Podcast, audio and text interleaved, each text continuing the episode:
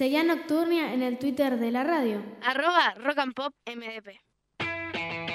De 22 a 24, acompaña a Jorge Pita en el aire de Rock and Pop Mar del Plata haciendo Nocturnia.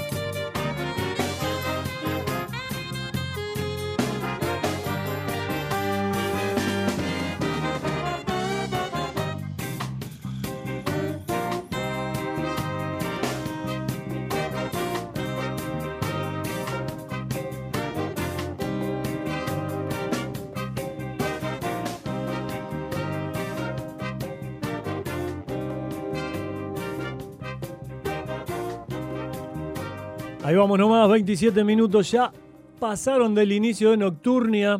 Eh, ahí dijimos un poquito por dónde iba a ir el programa hoy, un poco del diablo en la primera hora, el abuelito del rock and roll en la segunda hora, contando quién inauguró el club de los 27, con eso te digo todo.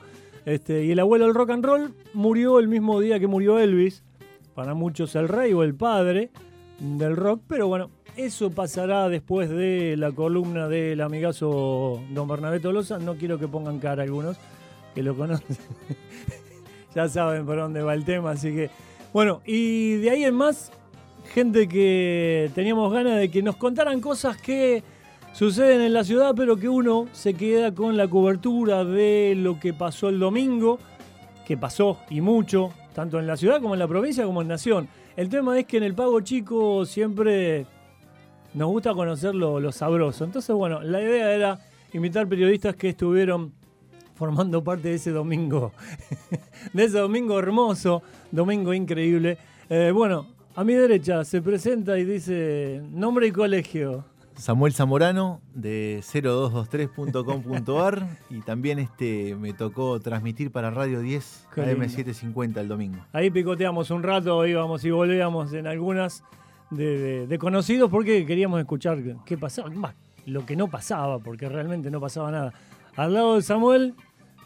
Buenas noches para todos. Esa. Gastón Trixuc de Radio Brisas. Bueno, en mi caso me tocó hacer la cobertura desde temprano, en piso desde la radio. Eh, abriendo los comicios prácticamente, llevando un poco el relevamiento de lo que iba pasando en los colegios, las voces que se van pronunciando, viste que esto de ir a poner el micrófono al, candidato o al funcionario que, va a votar, estando en veda, es medio complicado, pero se hace, y después por la tarde cerramos en el búnker de Gustavo Pulti. después vamos a charlar de eso, porque la idea era esa, ¿no? Ver a dónde había estado cada uno y contarnos un poco qué es lo que hay, porque después cada uno hace una salida o escribe o se, ve, o se ve por tele, o todo junto, pero hay cosas que quedan, que a veces no está buenas decirlas. Y a mi izquierda... Bruno Perrone. Buenas noches para todos, Jorge, gracias por la invitación. Bruno.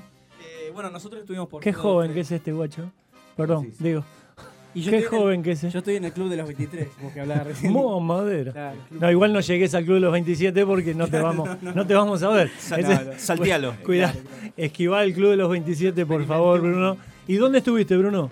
Yo estuve en el búnker de Guillermo Montenegro, eh, que la verdad que era muy interesante porque, bueno, en definitiva era la única interna que acá había en Mar del Plata. Eh, bueno, al final resultó el candidato ganador. Eh, y la verdad que, bueno, tuvimos una cobertura intensa. En este caso vos hablabas de los medios. Estuvimos tanto para lo que es el medio escrito, para 023, pero también para la cobertura de 023 Radio. Así que estuvimos tanto haciendo algunas salidas en vivo y después escribiendo para el portal el resumen de la jornada. Todo arranca a las 18, supuestamente. No, ya se venían cocinando cosas, pero no arrancó ni a las 18, ni a las 19. A las 21 decía que arrancaba. Este, y esa falta de datos, de, de- cosas. Ustedes no, porque estaban adentro de la cocina de cada uno de los candidatos y por ahí siempre te, te actualizan los datos. No los podés dar, todo lo demás. ¿Cómo, cómo fue vivir esa, ese momento? Ese, ese lapso de tiempo en el que todos dicen, sí, ahora, ahora arrancamos y péguenle duro, cortemos no, miremos no, levantemos la mano, voy yo, voy yo y listo. Pero nos interesa en serio saber eh, cómo es estar ahí adentro y ver, una cosa es ver lo que uno está mirando en la tele o escuchando por la radio y otra es buscar algo. Porque hay un momento en que hay que hacer malabares para, para tener algo para hablar. ¿Sí? Y pasó así en todos los búnkeres o había algunos.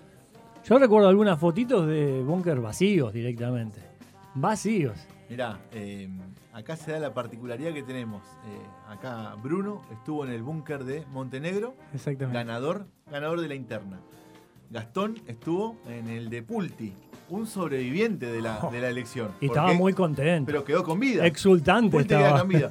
Y quien te habla, que no lo dije todavía, estuve en uno de los velorios de la noche. Sí, señor. Yo creo que es el más fuerte. Uno de los velorios eh, políticamente más fuerte Claro. hablando de, de Mar del Plata. Me tocó cubrir el, el comité de la Unión Cívica Radical, el búnker de Vilma Baragiola. Vi una foto tuya. No había nadie. No, había nadie. Eran las paredes nada más. Pero no, esa que viste vos era la del mago sin dientes en el búnker de, de No, Juntos no, por el Cambio.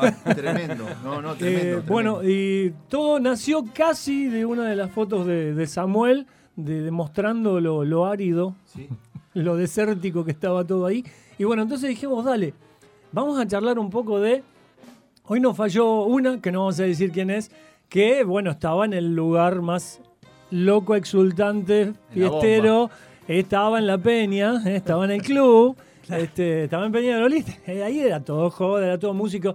Y por ahí, para, para nosotros preguntarle a, a quien había estado con Fernanda Raberta o en el búnker de Fernanda era eh, el musicalizador, porque dicen que le puso Terminó de cumbia el le tema, puso, le Terminó de puso cumbia de baile, pila, en serio. sí. este, pero ya, ya van a venir porque tenemos, igual tenemos una nacional, esto lo vamos a hacer después de la nacional. Eh, bueno, eh, ¿por dónde arranco? Porque es falta de números, sí. Falta de información, está bien. Hay un presidente que sale y dice, no fue mal y no teníamos números. O sea, todo muy loco. Mira, a mí, lo que, eh, hablando un poco de la interna, que es lo que pasa en la cocina, que es Sí, lo que vos sí, sí. decías, eh, lo que me pasó, seguramente los, los chicos me, me van a contar si les pasó o no a ellos también. Con respecto a otras elecciones, es que por lo general, vos que estás en el búnker, vas tirando datos, en, en el caso eh, mío puntual, a la redacción de, de la radio, del portal, y a la radio en vivo vas haciendo móviles. Y en este caso, vos sabés que en un momento espío por el, el- el- el pasillo a la oficina donde estaban todas las computadoras, el centro de cómputos, y veo ya ocho y pico de la noche. Y veo a todos, este, a toda gente joven charlando. Entonces me acerco y les pregunto y les digo, chicos, ¿qué pasa que no están tecleando a dos manos? Y me dice, ¿qué vamos a teclear si no hay datos? Ya me hizo ruido eso. Entonces, automáticamente tenés que llamar a la producción y decir, escúchame, no tengo para pasarte ni un caso testigo de una mesa. No fue así en todos, en algún otro, alguno se acercó al correo, otro fue al colegio Don Bosco. Eh, ya eso complicó un poco la cosa, porque además, ¿qué pasa? Como venía peleada, vos empezás a hablar con la gente de, prensa y le decís, che, necesito una voz. Neces- necesito sumar a alguien al piso para que que nos cuente. Y esa voz tardó en aparecer. Y estuvimos tres horas guitarreando hasta que, en este caso, en mí, en mi caso, apareció Alejandro Ferro. Estuvimos conversando un poco con él, con el doctor Ferro, que marcó un poco la cancha. Y todo después desencadenó la aparición de Gustavo Pulti al escenario. Pero claro, desde las seis hasta las once y media de la noche, tuvimos que guitarrear de lo lindo. Es que si vos veías medios nacionales era lo Claro. mismo. Entonces, si sabías que la gente de esta, esta empresa que fue cuestionada desde el inicio para cargar la, la data previa después de eh, el 10% de cargado de determinadas provincias, Santa Fe, Córdoba y Buenos Aires, este, y Cava, y no había nada, hubo un momento que dijeron, la gente de, de la empresa se fue. Opa, perdón.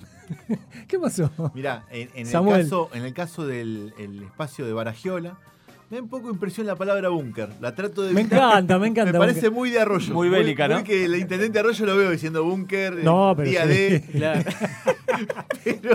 Ya vamos a llegar ahí. ¿eh? Yo la maticé con centro de cómputos como para estar ahí, Sí, viste, en la no, línea. Ya vamos a llegar en ahí. el espacio, en el comité radical, Ahí está. Eh, no había ningún dato tampoco, alguna cara media rara, eran, ya había, estábamos cerca de las 7 de la tarde cuando yo lo dejo a Bruno en el espacio de Montenegro. Antes, inclusive. Antes. Fuimos temprano. nosotros. Claro, fuimos temprano. Nosotros, mira, los dos ya tipo 18-20 estábamos en nuestros respectivos bunkers. Con Claro. ganas. A él le gusta, él es belicoso, sí, sí, tiene sí. sangre Es joven. guerrero, sí.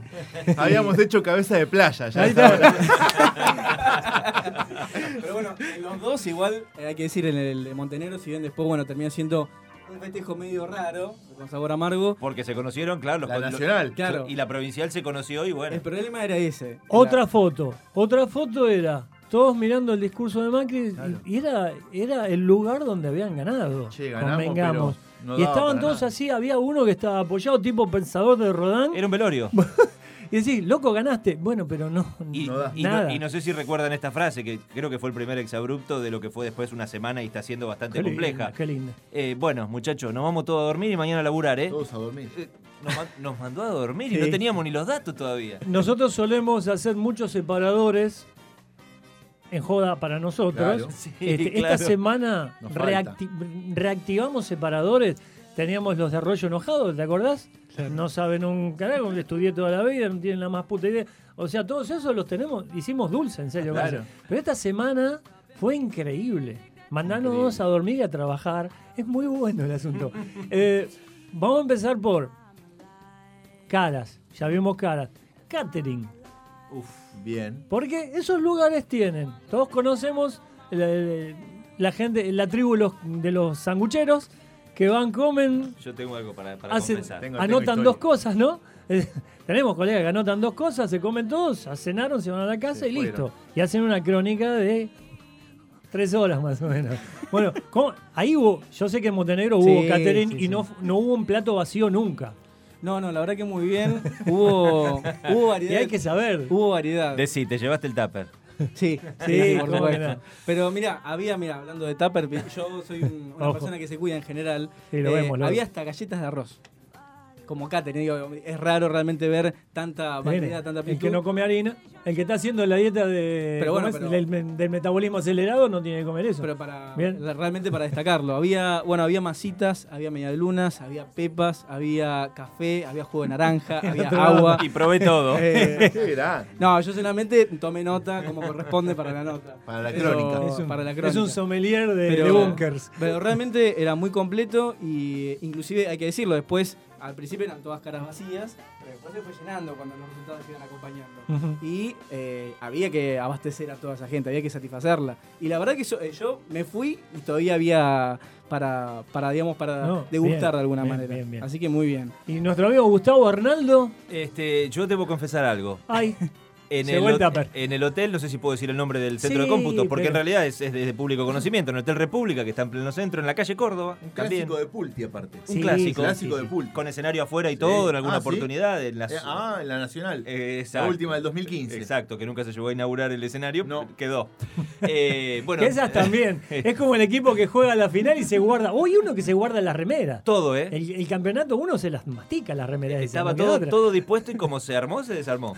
Pero, pero esto fue en, en las otras. En estas había, vos sabés que en el patio del Hotel República, una barra, porque además está muy bien puesto el hotel y todo, y vimos que ni bien llegamos, trajeron unos platitos vacíos y unos, este, unas tacitas de, de plástico. Mm. Dijimos, bueno, en cualquier momento Sale. empezó a pasar la hora, empezó a pasar la hora, nosotros guitarreando, pidiendo este, algo de información que no llegaba, Smartmatic que se caía, no sabíamos qué iba a pasar, la producción llamándote por los cuatro teléfonos, claro, un poco de ansiedad. Y yo tenía a 50 metros el centro de cómputo de Carlos Fernando Arroyo. Y debo reconocer que hice tres escapadas porque ahí había de todo. Había café, había masitas, No había cosas único, ¿eh? dulces, cosas saladas. Entonces, cuando ya pasaba el rato y hacía una salida, cruzaba la calle, me iba al búnker de Arroyo, Mirá. saludaba a los colegas, me tomaba un cafecito, comía algo y me volvía al de, al de Gustavo Pulti. Mira, en el de, en el de Vilma, este, de hecho yo me entero el viernes que me tocaba cubrir en, en el búnker de Vilma. Hablo con él que es eh, un secretario de Vilma, una persona muy allegada a Vilma históricamente, de hace Sí, mucho tiempo. sí, sí. Echado en su momento y vuelto a contratar. Exactamente, exactamente. Hablo con él, le digo, mira, me toca con. Nos vamos a ver el domingo y yo. Vení, amigo, que te espero con un catering especial. No, por Dios. Listo. Eso el viernes. El domingo, en cuanto empezaron a llegar los fiscales con las primeras planillas, y salieron dos Coca-Cola No. y un par de bandejas de sándwich y se cortó todo porque no daba para gastar más. Eh, también se puede hablar de eso, ¿eh? porque para el que es marplatense, creía que iba a estar un poco más peleada. ¿no? Mira, en la, en la UCR se esperaba una fiesta. Bueno, por eso. Estaba te- confiada la gente que iba a ganar, pero no duró nada porque la primera señal, es más, la manda Bruno. Mm. Bruno, por el grupo interno de trabajo que tenemos con él, me hace llegar una planilla de lo que estaba llegando en el búnker de Montenegro, la cual yo traslado a todos los colegas que estábamos ahí y una vez que llegó a los periodistas, se- como reguero de pólvora, Sí, obviamente ya lo sabían. Quemaba en las Cristina manos. eso. Coria, la primera concejal de- del espacio Vilma que apareció, con una cara tremenda. Eh, al rato apareció el primer candidato a concejal, este, Katz, Carlos Sí. Katz. Dio nota, pero también muy moderado, porque ya estaban llegando los primeros números que no daban ni la menor impresión que se esperaba en este lugar. Mira, Uh. nosotros eh, los contactos que teníamos que nos pasaban justamente los resultados de las mesas, las planillas, eh, nos reconocían. La verdad que no puedo creer estos números. Del propio Montenegro, decía, realmente no puedo creer tanta diferencia. Y realmente las primeras veces que nos pasaron eran muy alentadoras. Era una diferencia muy importante. Me acuerdo que en una puntualmente, por ejemplo, había 75-35, por ejemplo. Sí. Era Sí, muy sí. notoria. Después, sí, sí. en algunos barrios, en algunas escuelas se iba emparejando, pero la verdad que bueno, eh, nosotros ya para las 7 teníamos varias mesas y realmente todas daban ganador a Montenegro. Por eso después se nos hizo la tendencia bastante firme o contundente para que lo que después fue realmente el final. No, es que aparte, volvemos a eso, uno pensaba por el laburo barrial, por haber estado en determinados organismos, Claro. entes, secretarías, que el laburo barrial corría por cuenta de Baragiola y el centro y Claro. algunos barrios iba a ir por el lado de Montenegro. Pero hay algunos barrios, eh, algunos, algunos lugares un poco más top si quieren, pero después el análisis es ganó por los barrios. Sí, sí, ganó en todos lados. Decididamente ganó por los barrios, que era lo que uno no contaba.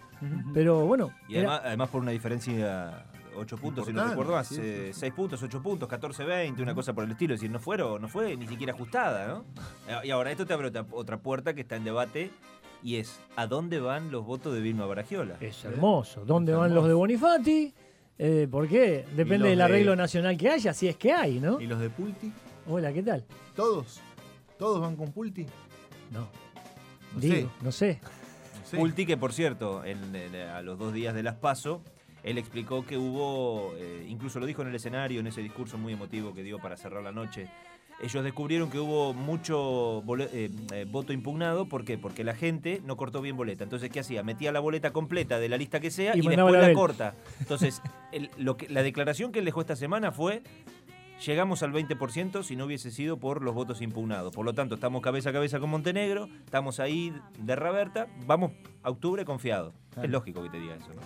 Eh, sí, igual estaba contento. Sí, sí, en la salió. semana ya, me acuerdo, él pasó, van a recordarme, jueves Montenegro, miércoles vino Gustavo, eh, martes, y los números que él tenía al comienzo eh, no eran los que después, no tuvo el domingo, sino en la, en la semana previa, ya estaba contento, tenía una sonrisita interesante y fuera del aire decía eso, o sea, me estoy llevando una sorpresa en los barrios. Pues siempre va a salir uno que te diga, eh, vos no me hiciste. Dice que no encontró. Y el que encontró por ahí no lo dijo. Pero. ¿Cuán- ¿Sí? ¿Cuánto mérito de Arroyo hay en los números de Pulti? ¿O desmérito de Arroyo No, hay en los todo. números? Todo. Es el jefe Todo. de campaña de Pulti. Todo. fue. Él, él fue el que lo dejó vivo, digamos. Lo mismo pasa, me parece a mí, en el escenario nacional. Este, Sí. aquel, el votante de Macri dijo, bueno, este, tal vez no tan antica, pero dijo, bueno, si Macri hace más o menos bien las cosas, esto es pasado ya. El, el gobierno anterior, me parece a mí, ¿no? Sí. Que era algo que se pensaba en aquel momento Yo, también. Sin, sin en- entrar en la grieta o entrando hasta donde ustedes quieran, sin lugar a dudas, cuando uno mira el mapa de la República Argentina y ve que solo la provincia de Córdoba es amarilla y el resto es celeste, Ah. y cuando testeas la calle, como nos pasa a nosotros que laburamos mucho en el estudio y mucho en la calle, te das cuenta que, dicho vulgarmente, si querés, Macri hizo que la flor kirchnerista o peronista o de Alberto Fernández Llamale como quieras, pero Sí. de ese lado. mucha gente te dice, a mí me hizo kirchnerista Mauricio Macri. O Alberto Fernandista, si querés.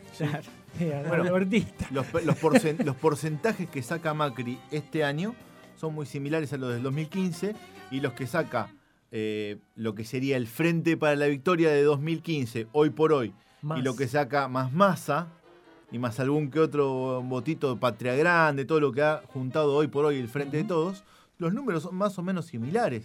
Y era apetecible Massa, ¿eh? Te- demostró que era apetecible lo que tenía, ¿eh? Esa cantidad de. Hay un ese núcleo, porcentual hay un de núcleo. Somó, Ojo, eh, eh. sumó. Tiene, tiene Sumó mucho. ¿eh? Este, es como que la jugada está bien. Uno, ¿qué dirá ahora? Pasa octubre. ¿Hasta cuándo durará esa cohesión de frente? Ya está. Ya llegaron. Mira, el otro ¿Sí? día leía un tuit de Diego Bocio. Diego Bocio, un tipo que fue muy criticado. Movimiento Evita. eh, eh, Claro. Sí. Sí, hombre que, Creó él, se abrió. que en su momento se se abrió. abrió, bueno, el de los sándwiches. Un tuit de sanguchito, exactamente. un tuit de Diego Bocio diciendo, en, en algunas palabras, diciendo, eh, hoy estuve, fue una reunión que hubo entre varios, este, Sergio Massa, donde se reunió con Cristina Kirchner, estuvo Diego Bocio, bueno, todo gente de los dos grupos. Dice, tipo que tuiteó, hoy me reencontré con viejos compañeros y, y Wow. entendimos que había más, este, la típica, ¿no? Había más similitudes que diferencias, la típica frase de política. ¿Esto fue hace poco hoy? Pero esto fue entre estos. Después de las pasos. Sí, después de las pasos. No, no, olvídate. Eh, está. Ya Y está. ya está, porque al Ya final está. de todo. Las este, pasos son mágicas. Los amigos No del es lo mismo reconciliarse con alguien en la derrota que en la victoria. Claro. No, olvídate. La voz más buscada el lunes, ¿sabe quién fue, no? La de Pichetto. claro, hay que hacerle una nota a Pichetto, dijimos el lunes. Bueno. ¿De qué se disfraza? ¿Recuerdan eh, la segunda conferencia de prensa? No, la primera. La primera de Macri.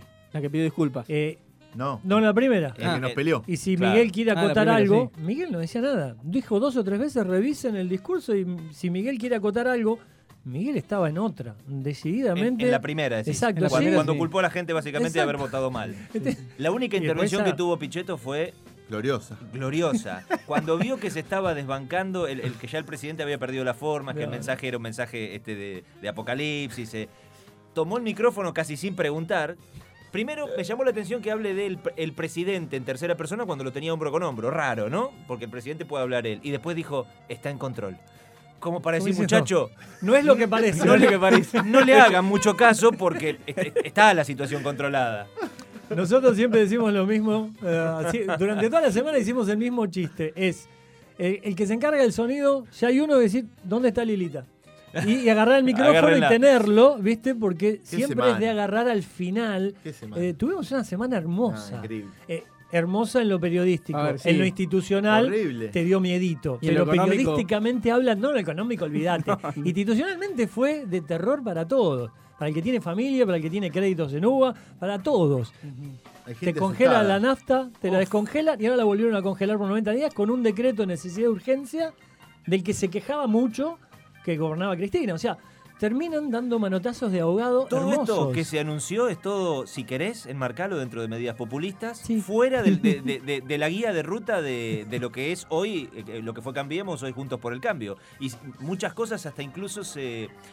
Esta tarde veía haciendo un zapping una entrevista que le hacen a, a Marcos Peña, explicando el porqué de esta demagogia, de bajar el IVA en los alimentos, eso jamás lo haríamos, es una cosa este, horrible. Y se anunció ayer. No quedaba otra. De hecho, hay dando vueltas el video de cuando fue al Congreso Marcos Claro. Peña y le contestaba A Kicillof. cara a Sí, cara a sí. Kicillof Que no iba a volver. y que la gente se había dado cuenta. fue, fue duro. Eh, insisto, para los perdedores perdieron muy mal y para los ganadores ganaron muy bien. No, no me pongo en juicio de valor de, de- de dónde vamos. En números. Pero El estuvo es muy marcado todo. Tan marcado que hubo que tirar manotazos de abogado como locos. Che, volviendo, volviendo al pago. Seguimos hablando con Samuel Zamorano. Gastón, ¿cómo es el apellido? Trixuk, Trixuk, así, pero con la... medio complicado. Con la ¿De qué? Ucraniano. En realidad en, Ucraniano. en Ucrania es Trishchuk, una cosa así me dijeron. No, familiares. dejémoslo acá. Dejémoslo Trixuk. acá. Trixuk, por eso. Y el señor Bruno Perrone, el más joven, el sub-23. Este entra en los Juegos Olímpicos. Nosotros Sí. podríamos ir como invitados. Claro, claro. Somos tres que pueden entrar más. Mascherano, Perrone y. Claro, nosotros vamos a los ¿Quién es búnkeres a, a comer y él va porque tiene la sangre periodística todavía en la sangre. Y le gusta compartir información, ¿viste? Yo, mirá lo que está pasando. Che, eh, bueno, volvemos a. Hubo gente muy enojada en Montenegro, ¿no? Pero después hablamos, güey. Eh, fue agridulce. todo. Complete la pregunta. Eh, radicalismo. Gente enojada, güey, diciendo, ¿cómo nos falló la gente? No, Vamos a buscar No, eh, no, similitudes con el gobierno nacional, ¿no? no, llegó ni a la bronca. el Bueno. tema. Hubo mucha decepción, mucha cara larga, mucha tristeza. eh, se la vio, de hecho, en algún momento el búnker del el comité, digamos, del, ra- del radicalismo se había preparado el salón. Es un salón grande, para quien que no lo conoce, y tiene fondos. En el fondo hay un salón que es como una, tipo un, sé, una sala de estar, y contiguo a eso hay un terreno baldío, al lado hay un terreno baldío que en el fondo también tiene como un quincho. En el quincho era el sector VIP, si se quiere, donde estaban los que acompañaban a Vilma en la lista. Estaba Vilma, estaban sus secretarios, sus asesores históricos que la acompañaron incluso cuando fue funcionaria de este mismo gobierno de Arroyo. Pero no nos olvidemos de No, eso. no nos olvidemos. Eh, estaban ahí. En algún momento que nos eh, pispiábamos por alguna ventana, se la vio llorando, inclusive a Vilma Es también. que sí, en te algún tiene que- momento, te tiene porque que tocar. Esto significa una despedida de la política, prácticamente. No sé, no- nunca digas nunca, pero la verdad que va a ser difícil volver. El tema es que nunca dio ni para bronca.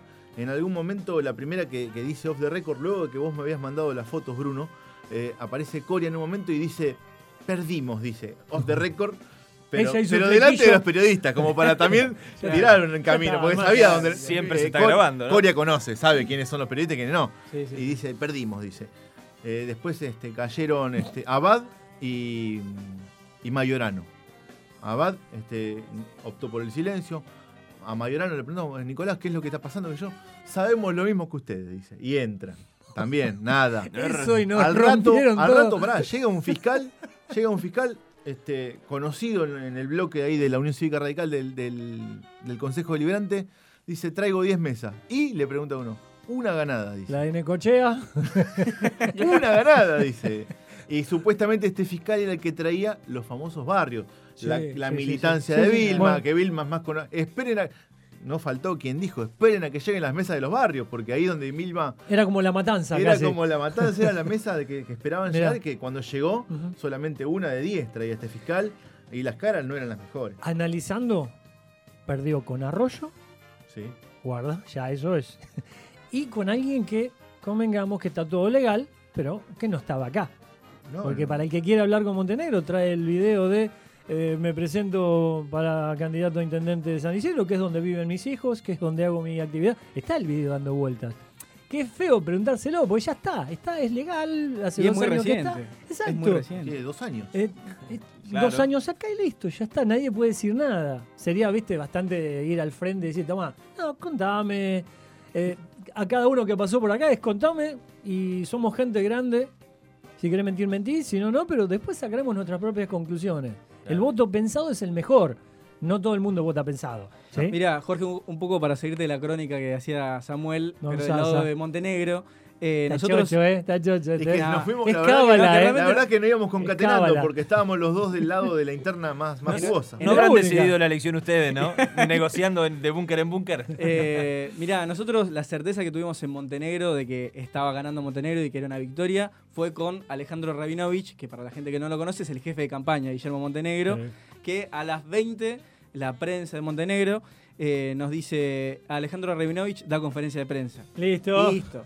Porque sabemos que en los búnkers, justamente, entre, tar- entre tanto hermetismo, cuando alguien habla, Claro. es porque está todo Eh, bien. porque tiene No, buenas noticias. bien. Entonces- si, si no es, no tenemos nada oficial. Si voy perdiendo es no tengo nada oficial, no podemos hablar. Entonces a las 20, 15, 15 minutos después salió Alejandro Rabinovich, que no dijo nada, la verdad que no dijo nada, pero eh, mostraba una certeza, una seguridad y una, una soltura distinta. Y después de esa conferencia de prensa eh, vimos unos abrazos muy fuertes que decían, bueno, ya está, la elección ya se definió. Y, Y, bueno, después, después tuvimos que esperar, ¿no? Pero, y después bueno. vino lo que era el discurso del presidente, que al fin y al cabo el mismo color político que Montenegro. Bueno, lo Este- siguieron muy atentos, en, en todos lados. Raberta, bueno, fue una fiesta ahí en Peñarol No, justamente. Peñarol explotó. Claro. Fue, Peñarol explotó, explotó. explotó. Faltaban eh, pelea de gallos de, de- de la Red Bull y dos DJ, porque estaba a full, explotado. En, en Montenegro realmente ahí se vieron las primeras caras largas, eh, porque además eh, omitimos un detalle. Antes del presidente, ¿quién habló? Marcos Peña, Mm. Que dijo que estaban haciendo una buena elección. Sí, sí, sí. Entonces, Otra bueno, marcha atrás fue. Esa. esa fue una marcha atrás importante y ¿Por, realmente... qué le hace- por qué le hacen decir eso a Peña? Porque esta gente ¿Por qué no, lo no son dice? impresi- no son improvisados. No. Los, los datos cuando sale Macri, Macri sabía lo que estaba pasando. Pero obvio. Que Le esto sale a bajar el precio, Sí, sí, sí. trató de mandar a dormir a alguno a ver si no se enteraba, que para que dure tres horas más la agonía, pero Macri sabía cómo estaba la historia. Bueno, ahí hay, hay dos cuestiones interesantes, tanto del radicalismo como eh, de lo que hace a Montenegro, que es el, di- digamos, el más pro de, de esta interna, ¿no? Una, una radical, uno del pro. Por un lado, a mí me pasó esta semana, por ejemplo, algo que ya me venía pasando hace rato. Yo cada vez que. eh, yo creo que van a coincidir conmigo que la, la- la política, tal y como está planteada en Argentina, eh, hay que darle una vuelta. hay que darle una, una vuelta de rosca porque Mucha. se, se quedó en Un el golpe de horno. una Y, Un lo- golpe de horno, y si hablamos de los partidos políticos y qué figuras este, eh, con nombre y apellido representan o no un espacio, lo hablábamos fuera de, fuera de aire, es decir, eh, todos estuvieron en todos lados, cada vez es más, ahora son todas coaliciones. Pero cuando hablo con gente de la Unión Cívica Radical, siempre eh, lo que trato de entender es qué le pasó a la Unión Cívica Radical que desde la salida anticipada de Alfonsín, lo que pasó con De la Rúa, a la fecha pasaron 20, pasaron 30 años y lamentablemente apostó por ocupar un lugar secundario detrás de un partido nuevo como es el PRO. Eh, no hay proyecto de país, no hay individualidades Se fuertes. fue licuando. Se fue licuando. Sí, y sí, lamentablemente un, un 128 años de historia tiene la, la- la Unión Cívica Sí. Radical. Hoy tal vez el país lo necesita más que nunca también, eh, para que se haga más institucional, más fuerte. Eh, y bueno, ¿y ¿qué fue lo que pasó? Conversación con Daniel Salvador, el vicegobernador de la provincia de Buenos Aires. Estamos a full, en octubre revertimos la situación, pero Salvador, eh, usted es, radical. Los radicales todos en la Cámara de Senadores y de Diputados apoyaron, por ejemplo, bajarle la guita a los jubilados. No, olvídate. Pero eso fueron cosas que pasaron y después hablas, por Pasaron ejemplo... cosas. Pasaron cosas. Y después hablas, por ejemplo, con eh, Alfonsín, Ricardito Alfonsín, y lo tenés que frenar porque incendia el país. No, Entonces, no, ahí, ahí, ahí tenés una, una, una cuestión propiamente de lo que está pasando de la UCR. Somalia Brandoni. Ricar- Ricardito Alfonsín, teniendo en cuenta de, de dónde es- es- vino al mundo, justamente de don Raúl, este, habiendo escuchado discursos de su padre, no entiendo cómo tardó tanto en darse cuenta. No, olvídate. Y Estuvo eh, pegado en algún momento igual a todo esto, defendieron ¿no? Mucho, durante mucho tiempo defendieron lo indefendible, por- diciendo como esa actitud de defender lo indefendible es decir, me equivoqué pero no te lo voy a admitir. Y se dieron cuenta. Pero bueno, ya está. Ya Se es cayó tarde. de Maduro, Ya digamos. te- sí, Y sí, de- ya es tarde. Y después con respecto a lo de Montenegro, que eso es lo que vos decías que, que viviste, y es lo que hoy está tratando de, de- de masticar el núcleo duro de trabajo de Guillermo Montenegro, es, hicimos una muy buena elección sin ser de acá, como vos decías, pero ¿qué pasa ahora? La gente va a apostar por un representante de Juntos por el Cambio en Mar del Plata, con posiblemente un Mm. gobernador y un presidente de otra fuerza, ahí la va a tener que remar el doble. Lo que pasa es que también con Montenegro y Baragiola, o por lo menos en la previa, quizás es una mirada muy personal, ¿no? Pero no se veía en los dos candidatos quizás una misma unidad, digamos. Cuando uno No. no lo veía juntos, había una rivalidad fuerte. digamos. Al aire con nosotros, Montenegro decididamente dijo, hay dos proyectos diferentes, ellos Den- vienen del radicalismo, acá lo dijo. Dentro y- del mismo espacio. Exacto, exacto. Eso eh, se vota por este lado y él va más a la seguridad. De hecho, lo dijo y lo remarcó. Este, me voy a ir a vivir al COM. ¿Te acordás que esa fue una frase que llamó sí, la sí, atención? sí. Pero de los cinco, siempre le preguntábamos cinco ítems como para grabarlos y tenerlos. Y después eran artísticos. A ver si se- después este, superan el archivo o no. Bueno, este, y el primero fue seguridad. Hubo algunos que metieron cultura también, no primero, pero segundo, tercero. Sí, sí, sí. Pulpi. Eh, el primer empleo que le preguntamos, ¿viste? ¿entendés? Entonces, pero él hizo un hincapié y remarcó muchísimo lo del com y lo de la seguridad y todo lo demás. Pero cuando en un momentito, no sé por qué, sin preguntarle nada, puso track el corte y fue. Ellos eh, hay un como una visión un poco más social. Yo voy más para el lado de la seguridad. Y los dos discursos, tanto el de Vilma como el de Guillermo, este, estuvieron bien fundamentados, pero, Pero él se distintos. encargó de ponerle track, un corte a, a esa unión. O sea, directamente, por lo menos cuando habló con nosotros, fue. eh, Y es los que voten eso. eso, sí, ¿No les parece raro? No, pero es que es si- raro si porque- representan un mismo espacio político haya tantas ¿Y diferencias. Y ahora- Para, para mí a los radicales, a los militantes del radicalismo que tuvieron que acompañar a Vilma, ya les estaba dando algo de algo de cosa Ujú. militar este, este, este espacio político. No por Vilma, ¿eh? No, no. No, no por Vilma, sino por Sí, la sí, alianza razón, sí. que están representando. A mí, Para mira- mí sí. De hecho, este, vamos al ejemplo de Mario Rodríguez. Un Bueno. Radical, eh, que jugó para Vilma Baragiola, pero hasta hace nada era su- súper recontracrítico al gobierno de Arroyo y al gobierno de Macri. Y hoy por hoy lo encontrás off the record a Mario y lo sigue diciendo. Es un opositor. Es un opositor. Ahora, vos- Pero, eh, perdóname. dame, vamos con Bruno ahora que tengo dos, tres preguntas más, dale. No, la- lo que te quería decir que Gastón decía si les parecía raro.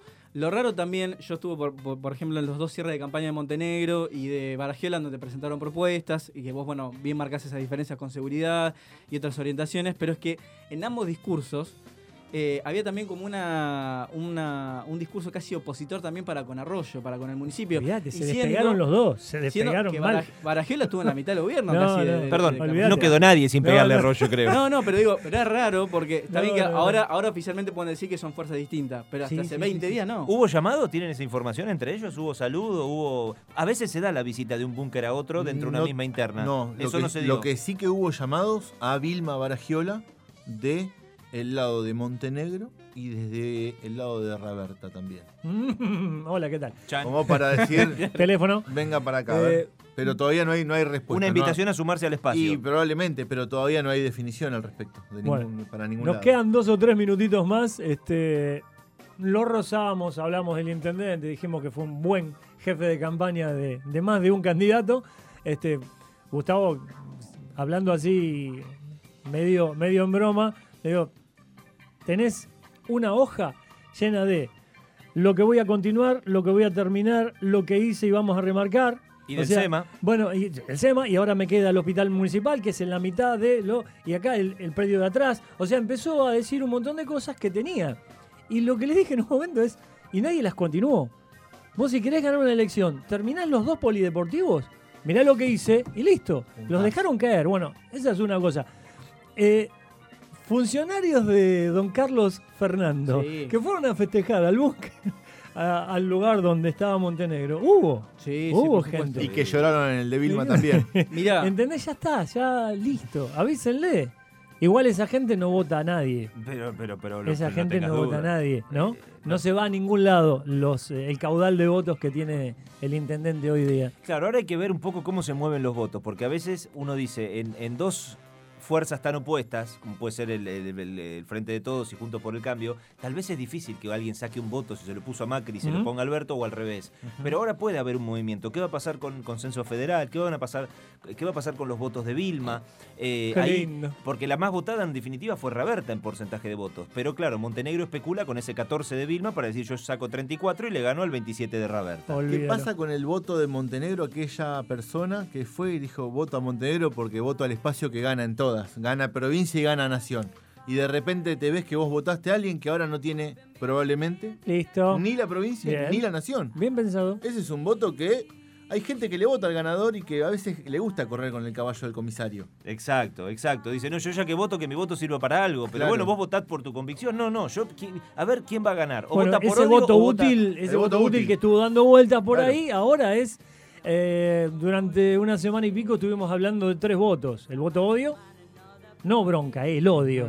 El odio de grieta. Decidió, ese odio. decidió 2015 ese voto. ¿eh? Bueno, ese odio este, salió mal. Cada vez que en las legislativas votamos con odio, errores. es un error tremendo y se termina dando cuenta uno a los dos años. Este, el voto sentimental, que sabemos. Sí. ¿Por qué? Porque Juega. mi viejo es, como decía mi viejo, 93, es peronista de Perón. Y orgánico puro, ¿no? Claro, claro. Estoy hablando de una persona que directamente vota con el corazón. Exacto. En casa dos mismo en colchones por primera Bueno, vez con Perón. Te, plan te una abuela eso. Plan y- quinquenal, hice la casa, la Claro. Fundación Evita. Bueno, ese es el voto sentimental que se sigue pasando de generación en generación. Y el otro es el voto pensado que ojalá vaya creciendo. Porque es el que escuché a los 5 o 6, que, no los 14, Eh. a los 5 o 6 potables de Mar del Plata. Y digo, no, ¿qué quiero de esto? Yo vengo del palo de la educación, soy docente. Y decime algo.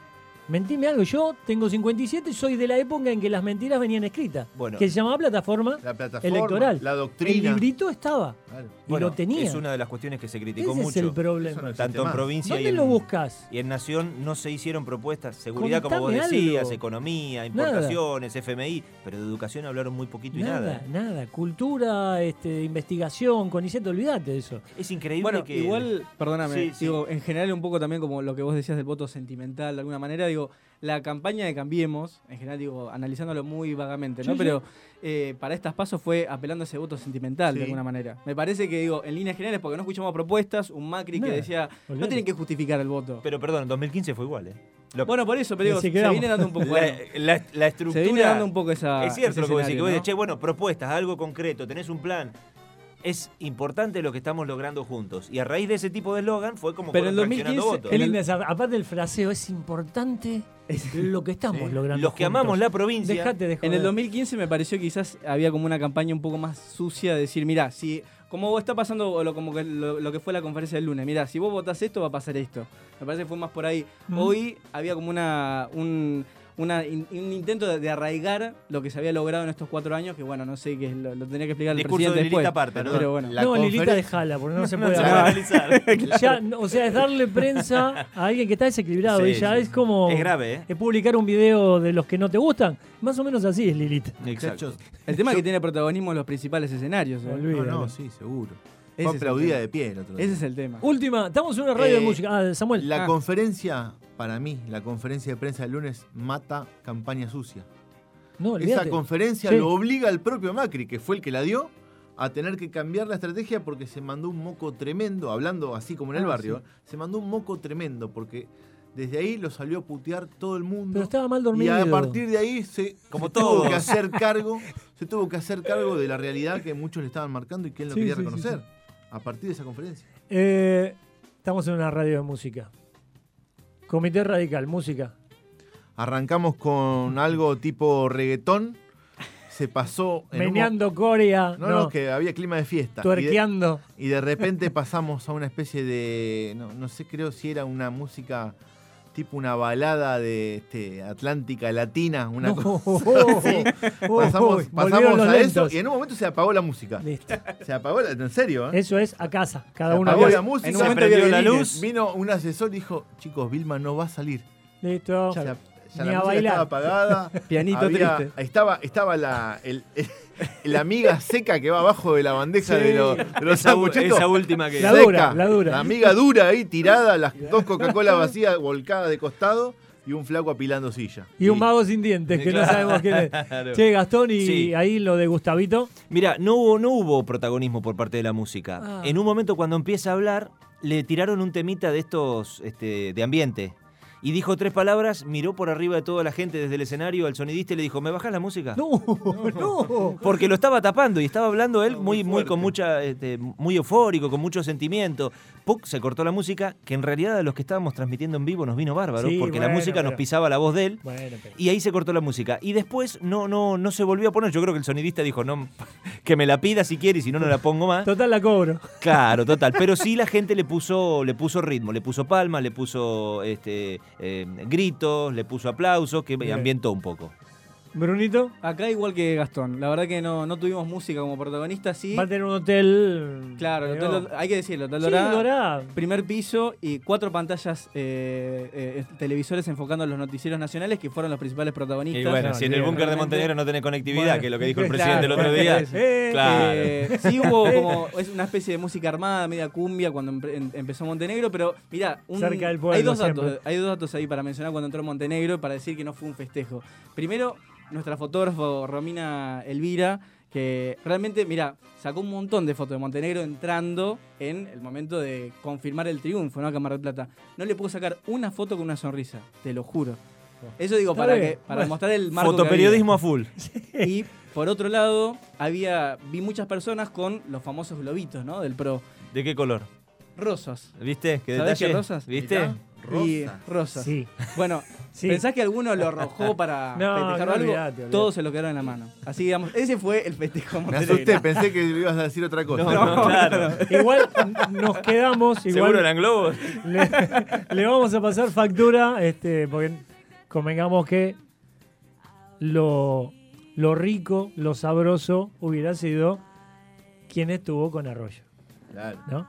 Mi pregunta cuando Con- empecé a hacer, Tuvimos compañeros, claro. por eso, mi compañeros. pregunta, mi pregunta fue, ¿a quién castigaron? ¿Quién se portó mal durante estos seis meses? fue? Como Leandro. para mandar Leandro, Leandro Rosso. Rosso. Leandro, Leandro Rosso ya lo habíamos invitado y no podía. Gabriel Leandro, pero- Viñals también estuvo También, cubriendo sí, sí, sí. el, el búnker Bueno, de- pero de es- Arroyo. igual en las nacionales nos vamos a juntar y vamos a tratar de que este, se pueda llegar a, a ver. Esperemos que cambie. Esperemos que los datos estén, que nos dejen laburar. Porque al fin y al cabo fuimos a trabajar. Claro. Jodemos un poco la música, los sanguchitos, pero fuimos a laburar. No, por supuesto. Eh, afuera, en piso, en donde fuere, pero queríamos números. Y si te dicen una hora, dámelas. Había una jueza que dijo, hay que hacer tal cosa. y no le damos bola. Terminamos Eh, haciendo una elección bien a la Argentina, Totalmente. dando los datos cuando queremos y hablando de una elección mala cuando no tenemos nosotros, ¿no? Es, eh, ¿Sabés que fue un el- clásico el- domingo argentino de elecciones, Sí. ¿eh?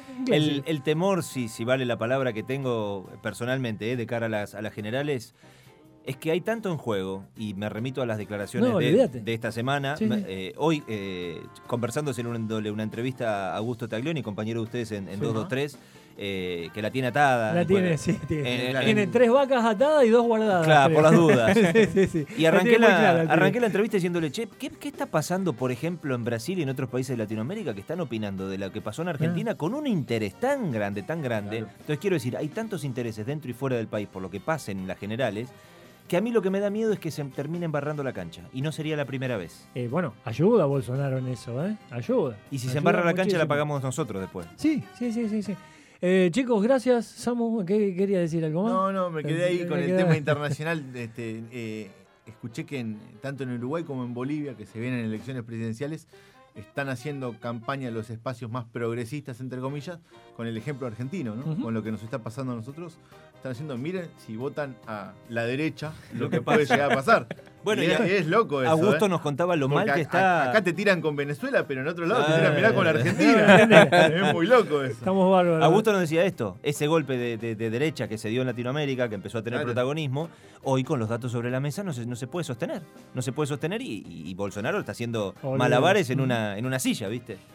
Bueno, vamos a empezar por el es joven. Se lo, se lo ganó. Es el ganador, convengamos. el ganador. A vos te dejo último. bueno, igual, no, ni hablamos de los que no llegaron al, al 1,5, ¿no? Porque decididamente. Otro día tendremos que hablar de eso, del que se presenta sabiendo que no va a ganar. Es una construcción Eh, a es futuro, una- te dice. esa- ¿Sí? ¿A cuántos años? Pero no va a llegar. Hay gente que tiene 60 años de los que se presentaron. O se le abren las puertas de algún otro espacio ya consolidado. sí, claro. Tengo un- Pero va construyendo. Es para el currículum, es para el currículum, para sumar ahí. Bueno, Bruno Perrone, gracias. No, gracias a vos, Jorge, por la Eh, invitación. Tenemos que pa- tuvimos, tuvimos que pagar una cláusula, ¿no? No pagamos nada, no, no. Eh, igual le vamos a mandar un saludo a quien hizo todas las gestiones, por lo menos. Eh, Gastón Trick Zuc. Un placer, gracias bien. por la invitación. ¿eh? No, gracias por venir en serio. Bueno, don Samuel Zamorano. Un lujo, Este, Jorge. no, un lujo no, me encantan las la fotos, las fotos del tipo me encantaron. Eh, y disparé de una foto, me encanta cuando uno dispara por otras cosas que no sea por la palabra, eso también está bueno. Eh, gracias por venir chicos, en serio. Seguramente en las nacionales nos juntaremos acá y haremos Dale, algo dale, más. dale. Se van a llevar algunas cositas de los amigos de Balcarce, este, así que... Ah, le gustó, le gustó. Ahora eh. la selfie. Todo. Sí, sí, Ahora ay, ay, selfie. quieren selfie, me muero. Justo conmigo, que soy Bueno, y todo eso. Ya nos entregamos. ¿Te diste Sí, cuenta que estoy, el más joven, el más joven sacó el teléfono para tirar la selfie? Sí, olvídate. Y los lo más viejos lo ni siquiera hicimos historia de Instagram. No. O sea, nosotros ya estamos de vuelta, estamos pensando en, en Tengo- llegar a casa, a la tengo, una historia publicada hasta donde se puede ver lo que se tenga que ver esta noche. De acá en adelante, Ah. no sé qué se va a publicar. Bueno, gracias chicos. Eh, se viene todo lo que debemos. Eh, mucha música hasta el final. La historia del abuelo del rock and roll. Al fin y al cabo, él inició con ese marido enojado y su veneno en el, en el café del Club de los 27. Y después el amigo Bernabé Tolosa diciéndonos por qué un libro me sirve para viajar por Barcelona. No te muevas de ahí. Enseguida seguimos en Nocturnia. En Mar del Plata, Rock and Pop 897.